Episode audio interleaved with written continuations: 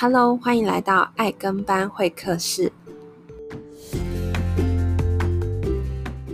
嗨，大家好，欢迎回到爱跟班会客室，我是 Lindy。今天很有趣，是因为我们今天其实是读书会线上读书会的第三期的开幕，应该是说，就是因为我们前面从去年十月。大家一起看了第一本书，然后那一本书是教我们就是如何管理自己的情绪，然后如何跟别人好好的沟通。那第二本书我们看的是叫《好好拜托》，那那一本书也是教我们如何去呃说出自己的请求，并且让想要帮你的人非常乐意帮你，甚至是会觉得还感谢你这样子。那我们现在过完年之后呢，我们要带大家看的。第三本书是我很推荐，而且我很喜欢它里面的一些观念，也是我们接下来未来的人，应该说现在的小孩，或是我们现在就是在这个世代生存的人们需要了解的，叫做跨能致胜，也就是跨领域的概念。那这这本书我会认识它，是因为比尔盖茨他每年都会推荐一些书单，那这个是他在两年前的时候推荐的一本书。那这所以这本书是在我。嗯，去年的时候就已经先看过，然后我觉得非常的赞叹，就是我很认同它里面写的很多的观念。那其实我也常常被问到这个问题，也就是说，呃，我从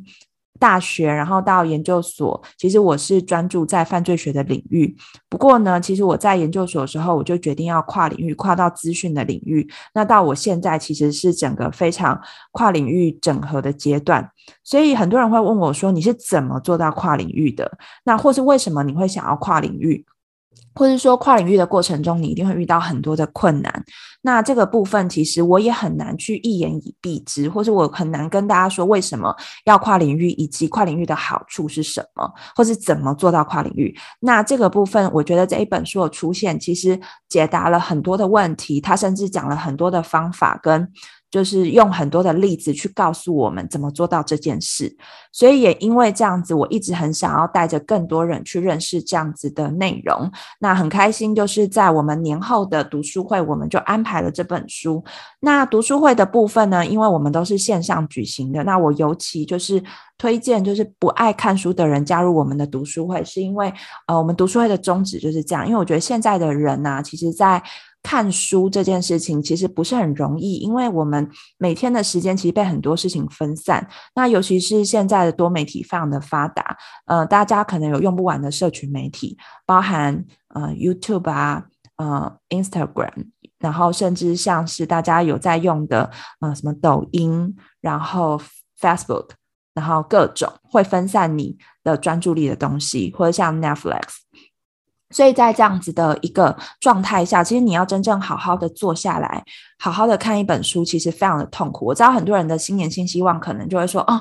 我今年要开始养成阅读的习惯，我希望我可以每天有三十分钟看书，或是我希望我一个月可以看完一本书。”可是其实这个东西就跟减肥一样，就是说我决定我要开始瘦，我决定我这个月要瘦十公斤，其实都是呃一种梦。一种梦话，那不太可能真的达成，是因为其实这个太违背我们的常理，而且太违背我们的身体的机制，所以要怎么样可以让你真的达成目标？我觉得你要去找到方法。所以如果各位你现在在听的朋友们，如果你今天就是一个。不喜欢看书，你看到字，你就会觉得那个字在飞来飞去，或是你的脑中就会想啊，我等一下要吃什么？或是呢，你的小孩就会过来烦你，或是呢，你有非常非常非常多的原因阻止你看书。那我鼓励大家可以锁定我们的线上读书会。那因为我们线上现在在录音的当下，其实我们线上是有朋友们跟我们一起参与 live show，所以如果你是可以在我们是隔周四。的晚上十九点，就是台湾时间晚上九点，我们会有这样子的线上读书会，透过 Zoom 的方式，你想要一起线上参与，因为我们后面会有讨论的 part，就是我前面会带大家导读，可能十五分钟到二十分钟，那后面的二十分钟会让大家去做讨论，甚至会给大家一些功课，让你回去实践在你的生活中，然后在两周后，我们的线上读书会，我们可能就会做一些交流，就是诶，你过去这两周你有没有做了哪些事情，这样子。所以在这样的读书会里面，我们其实重点不是在看书，而是我们从这些书里面我们得到的一些东西，我们怎么样运用在我们的生活中。所以我们在挑书的时候，我们其实会去挑一些工具书，就是它怎么样让你变成更好的人，或者怎么样让你在你的职场上，让你在你的人生的追求上，或是养育孩子，或是你知道，就是跟另外一半的沟通上可以更好。这就是我们读书会最重要的精神。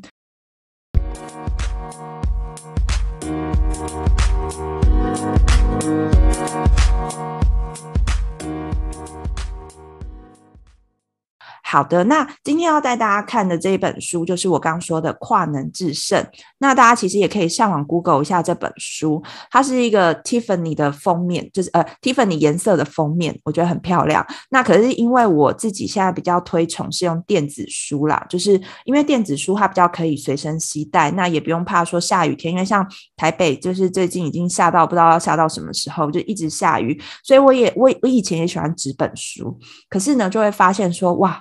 就是有一次我出去，然后遇到下雨天，然后没有防水的时候，我真的是打开我心碎了。就是我的书全部都烂掉了。那所以其实经过那一次之后，我就觉得我很需要一个电子书。那电子书又很轻巧，又可以装非常非常多本书，所以非常推荐大家可以使用电子书阅读器。好，那 anyway，就如果你是喜欢纸本书的人，你还是可以去买。那这本书其实在各大通路都有贩售。那它的封面就是除了跨能致胜以外，它的副标题叫做“颠覆一万小时打造天才的迷思，最适用于 AI 世代的成功法”。那这个部分其实是大家如果有看过一本书叫做《刻意练习》，那其实它这本这这本书很多人会以为他在反对《刻意练习》这本书，其实不是哦，就是这一本书它并没有反对。刻意练习，也就是说一百个小时的成功法这件事情，而是他在讲的是你怎么样在你的领域之后，你怎么样跨出你的既有的领域，去跟其他的专业做结合，然后成为另外一种专业。所以我觉得，如果你现在是正在呃想要，就是你自己本身就有一个专业，然后你希望你可以与众不同，比如说呃你自己本身是一个。医生好了，那医生其实你周遭的同侪也都是医生，你要怎么样跟其他的医生不一样？就像我一样，我本身是学犯罪学，我周遭都是公务人员，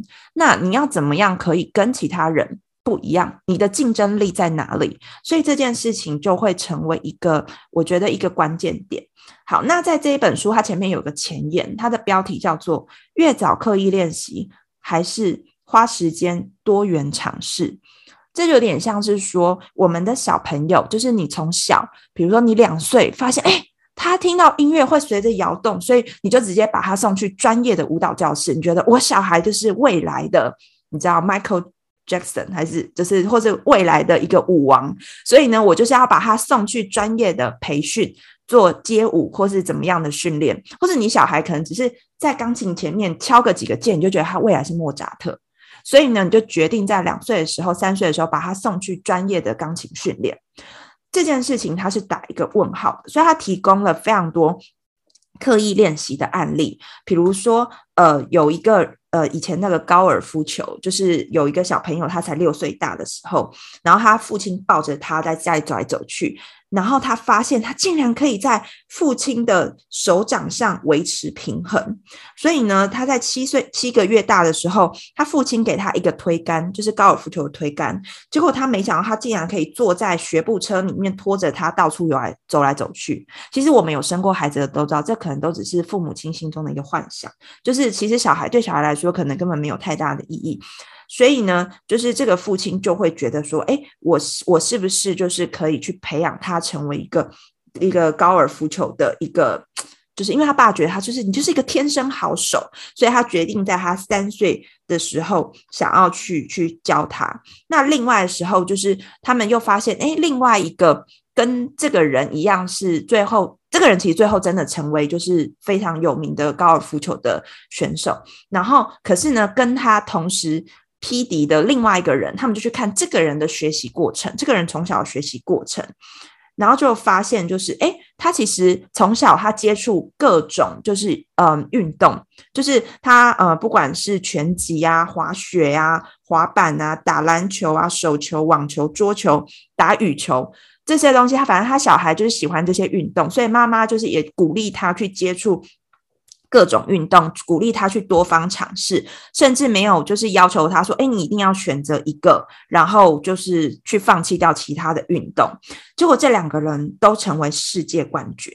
好，这两个人是谁呢？就是 Tiger Woods 跟罗杰·费德勒。好，有在看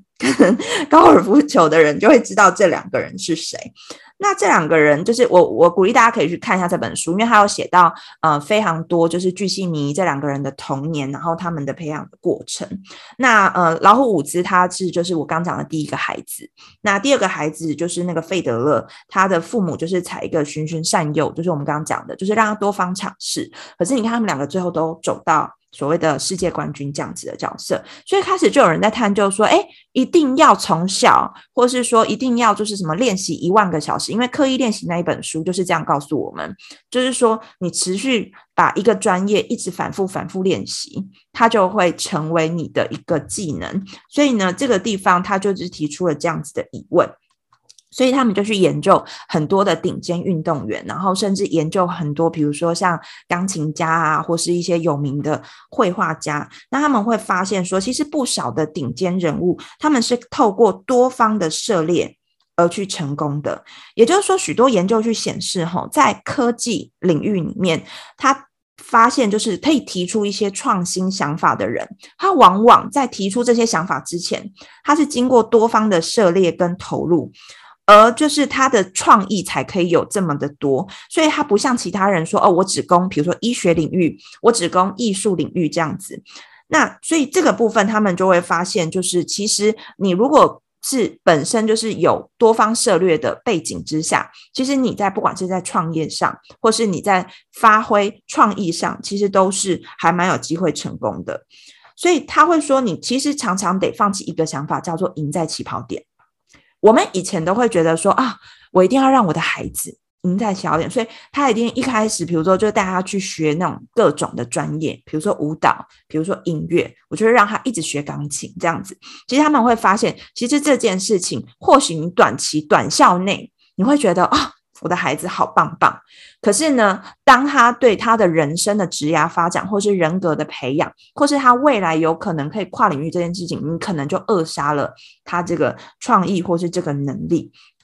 OK，好，所以他的前言其实就让我们去思考这件事情。那他们讲到一个东西，就是说专业化。这件事情，这个风潮会导致一个叫做平行壕沟的系统，这个应该是它的英文翻译过来的。也简单的来说，就是你会自我设限，你会觉得哦，我是医学专业人士，所以艺术不干我的事，所以运动也不干我的事，因为我是医学的权威专业人士。可是殊不知，就是你有可能在医学的过程中，你也需要一点艺术的天分。你可能在，嗯、你知道我们有时候看一些日剧或韩剧，然后他们在缝线啊，还是什么，他如果可能有一些艺术的天分，他可能会弄得比较好，或者说他的一些思考逻辑，因为你知道现在很多的，像我们自己学法律，然后或者像我其实今天就是去刑事司法单位开会的时候，就会发现，就是说过去我们或许可以专业分工，就说，哎，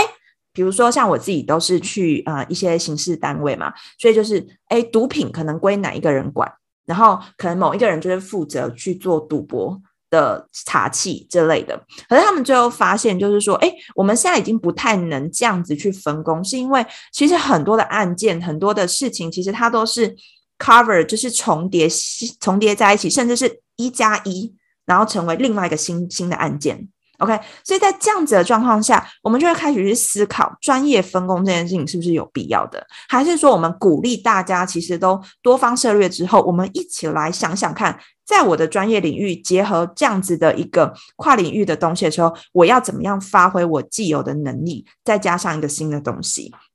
好，所以这是这本书就是给我们。那他最后在他的前言有一句话叫做：“世界需要更多有广度。”多元跟跨界的人才，大家知道接下来就是 AI 的世界。很多人都会发现很多的东西都被 AI 取代。举例来说，我最近在台北街头发现发现一个东西，可能大家中南部还没有这样子的东西。呃，我们在停在路边的那个停车位啊，其实都现在不是都有那个，就是去抄表，呃，不是，就是会去开单，开那个停车单的人，你知道他们要失业了吗？我们家门口的停车格，他们现在都变成一个停车的桩，就是自动化，就是你停进去，它就开始计费。他们就是用一个 AI 的，嗯，或是一个。人工智慧的方式去扫描你的车牌，记录你的时间，所以你不太想以前就我们可以侥幸想说啊，那个开单的人还没有来开单，所以我还可以停在那边，或者我停在那边在车上等人，然后可能开单的人来，你就说哦，我要走了，我要走了这样子，以后没有了，就是你只要在那边，你反正你因为使用者付费。你就是需要去付这个停车费，那什么人会失业？就是这些开单的人会失业，所以我会觉得是说，其实我们要怎么样不被取代？其实 AI 它也只能做一些固定 pattern 的事情，它不太能做到太多需要判断，然后需要一些呃，可能我们的人脑，我们需要经过很多的背景，我们的经验。等等的，我们才可以做出一些专业的判断。那这个部分可能是 AI 目前还没有办法取代的，也是我觉得现在社会很需要的人。所以他讲了一句话，我很喜欢，叫做“立足宽广，经验多元，观点多样，你才可以成为一个跨能制胜的人才”。好，那我们就是进入到这个，我们每一次的读书会大概会读一到两个章。节里面的内容，我们会看就是那个里面的分量以及可以讨论的东西。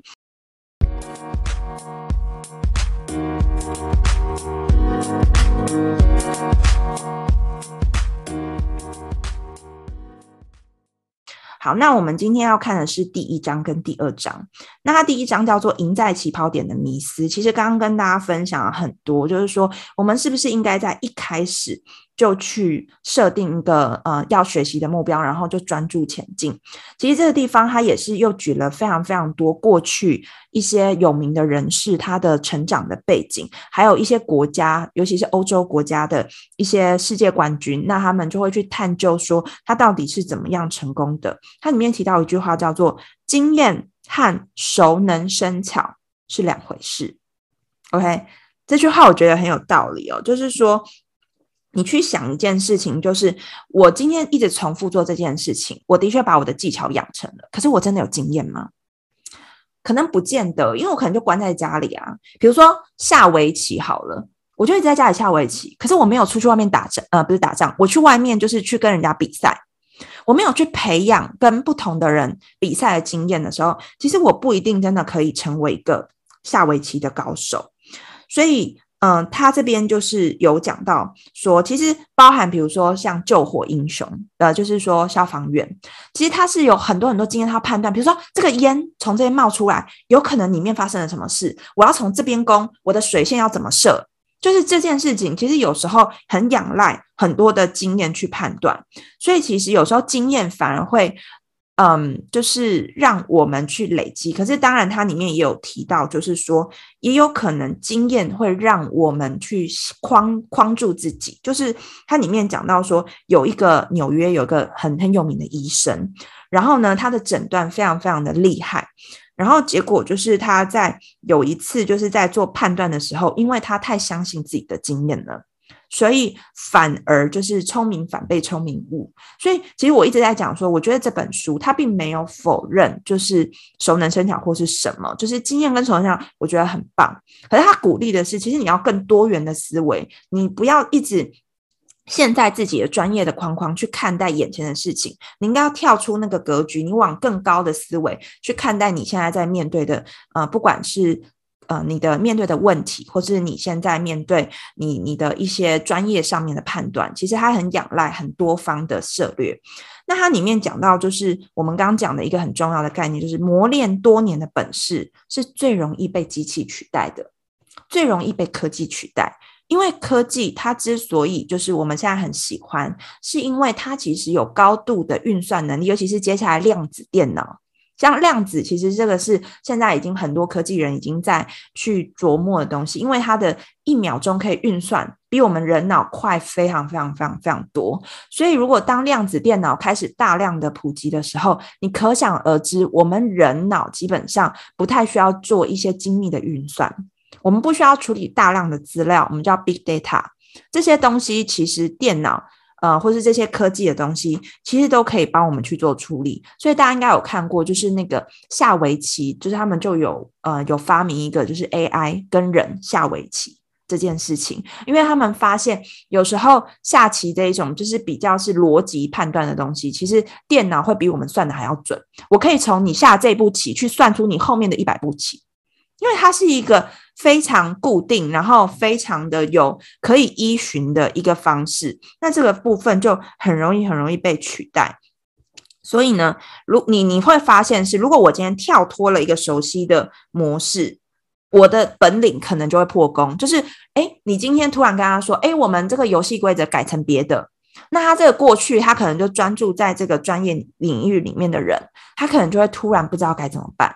因为这个就是。完全跳脱他既有的思维嘛，所以这个里面它其实就会让我们知道一件事情，就是其实你一直重复的在做一件事情，而且你一直在自己的领域里面，其实这件事情就可能会阻碍了你在做很多判断决策上的一个你会疏漏的地方。所以他发现，就是我们我们应该要去做的一个能力的培养，叫做。广泛整合的能力，那他会发现说，人工智慧啊，因为很多人很害怕人工智慧，他会觉得啊，我的工作会被取代，然后呃，人工智慧可能会操控我们的生活，然后我们可能会怎么样？有些人反而是内心很排斥，可是我发现那些人排斥其实是来自于恐惧，因为他怕他会被取代。可是他们也发现，就是其实你不用害怕人工智慧，人工智慧它其实只能在封闭的稳定架构中，它会赢我们。就是在一个呃非常稳定，然后非常固定，像我刚刚说下棋、下围棋，它其实就是一个很简单的一个逻辑判断的一个东西，那它就可以胜任有余。可是就是你你会你会发现，就是说当这个环境比较不太一样。的时候，比如说像我刚刚说火警的发生的时候，它其实很多的复杂的因素会去干扰，就是你要怎么去判断。所以你纵使可能非常训练有素的消防员，他在面对每一场火警的时候，对他来说可能都是一个新的环境，对他来说他没有办法透过电脑计算，然后去判断出他应该要怎么做。他还是要透过人的经验，还有他对于很多很多事情的掌握底下，他才能做的事情。所以他说，你真正的专家，真正成功的专家，你不是只有专精，而是你要懂得触类旁通，然后你要懂得左右开弓，眼界开阔。所以他会发现啊，其实很多的专家，他们特别喜欢再去学习一些艺术啊。哲学啊，等等的一些，尤其像工程师，他们这种就是，嗯，他们发现有很多成功的工程师，他不是只是一个工程脑，他其实对于文学的部分，他们也会有一些涉猎。好，在这是第一章在探讨的部分。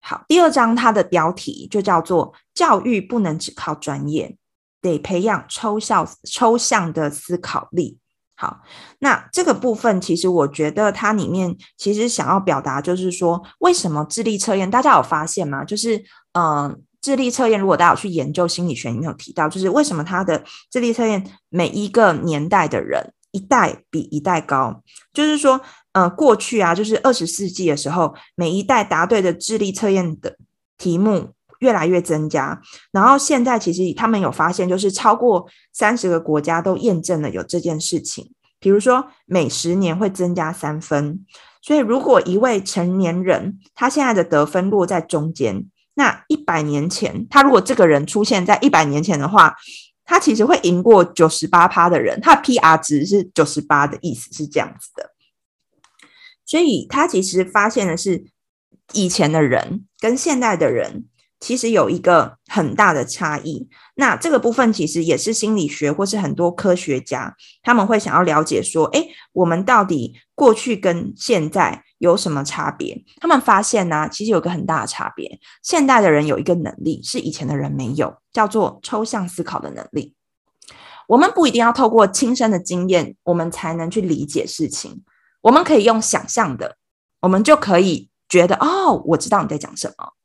所以呢，这件事情其实让我们在智力的发展上成功了一大步。所以他发现是说，现在的工作为什么需要触类旁通？因为我需要把我的知识去应用到新的状况跟新的领域，尤其是现在的科技发达非常非常快速。所以呢，我们现在的专业，可能如果我没有办法去达到触类旁通的话，你会发现你很快就不堪用了。比如说，你过去我们以科技业来说，因为我我对科技也比较了解。你在大学的时候可能学的是 C 语言或是 Java，可是你会发现现在大家流行的是什么 Python 或是其他的新的城市语言。所以这个东西你说哦，我大学没有教，所以我不会。其实不是，其实很多城市语言它只是啊、有一些逻辑或是有一些 coding 的方式不太一样。可是其实追根究底。它的整个脉络其实是一样，就像我们学法律一样啊，法律也是会有很多的刑法一直出来，或者法律会修法。我现在念的刑法，不，我以前就是十几年前大学念的刑法，跟现在刑法当然不一样啊，因为它有很多的修法，更不用说就是更多新的法律出来了。所以这件事情是我们真的需要去灵活变通，善用自己的一个抽象能力，你才有办法去让你的能力继续往前走。那它里面也提到说，其实我们常常会以为说，哦，我小孩成绩很好。或者我以前大学成绩很好，我以前就是一个第一名，或者怎么样，或者我成绩不好，我就是一个未来可能不是一个优秀人才。其实我们现在从很多很多的部分，我们都可以看得出来，就是其实成绩跟你接下来的专业或是你的人才其实是不一样。那他也鼓励说，人人都需要有跨领域思考，思考哦，不是能力哦。我再讲一次，你要有跨领域。思考的习惯，所以你在看待一件事情的时候，你有没有办法用不同的角度、不同的专业去思考？其实这个是鼓励大家，其实在平常生活中就可以练习的。你今天在看待一个新闻，或是你今天在看待一个嗯科学的事实的时候，你有没有办法用不同的角度去思考，然后去整合出一个全新的观点？我觉得这件事情是我我自己还蛮常运用这样子的。去训练我自己的跨领域思考的能力。那另外是，如果你真的不想要被 AI 取代，你就更需要触类旁通，因为 AI 不懂得什么叫触类旁通。你没有输入你想要它，我们叫 machine learning，就是机器学习。你没有给它一些 guideline，你没有给它一些就是指令的话，其实机器它没有办法。去触类旁通，或是他要经过很多很多的知识的 input，然后他自己才有办法去组织起来。所以结论就是这一本这这个第二章，他最后给我们一个结论，也是刚刚一直在重复讲，叫做重复性的工作很容易被机器取代。可是呢，你只要懂得怎么触类旁通，怎么用概念性的方式，就是抽象型的方式去思考的人。你就可以不会被机器取代，所以这个是今天我们读书会想要分享第一章跟第二章的内容。那当然，我们在两个礼拜后呢，我们会分享它后面的第三章以及第四章的部分。那我稍微预告一下，它第三章其实要跟我们提到是真正他举举音乐的例子啊，因为这个写这本书的人是外国人，我在想他们举很多欧洲成功人士的经验。所以它里面提到是真正的音乐奇才，并不是刻意练习而来的，就是真正可以把钢琴弹得很好，小提琴拉得很好的人，他其实其实他们都有去研究，发现这些人并不是说哦，他以以前在练，每天练十二个小时，所以呢，他达成就是音乐上的成就，其实不是。他们有发现，他为什么可以达成音乐上的成就，绝对不是因为他每天练十二个小时就可以做到。那第四章它的标题是立竿见影的学习，反而欲速则不达。这个其实也是我们一直想要了解，就是说，那我到底应该要怎么学习？它里面会就会教我们。其实这本书它举了非常多，就是由古至今的名人的案例，所以我觉得我很喜欢看这样子的书，是因为它并不是一种。就是精神喊话的书，或是一个那种心灵鸡汤，而是他真的是去考古，就是他用嗯。见见往知来嘛，还是那那个成语怎么说？就是它可以让我们去了解说，哎，过去的人他竟然是这样子成功的。那其实我们可以参考这些人成功的经验，让我们接下来成为一个有机会可以突破自己的人。所以呢，这本书非常鼓励大家。不过，如果大家还是真的没有兴趣好好的看完它的话，没有关系，我们一样就是都会帮大家做导读，然后用 podcast 的方式再录音给大家，跟大家做分享。那如果你想要加入我们线上读书会的朋友呢，因为我们是用一个 LINE 群组，然后我一样会公布我们的 Zoom 的 link 的号码在上面，你可以参加我们的 live show，然后参加我们整个导读完之后的讨论跟交流。所以如果你有兴趣的话呢，你也可以透过我们的爱跟班会客室的粉专，然后直接跟我说你想要加入我们的线上读书会，那这个部分我就会帮你邀进我们的 live 群组。那我们是在隔周四，隔周四。的晚上，台湾时间晚上九点到九点四十，我们会有一个这样子的讨论时间。好哟，那今天的内容大概到这边，然后就很谢谢大家的收听，那我们下周见喽，拜拜。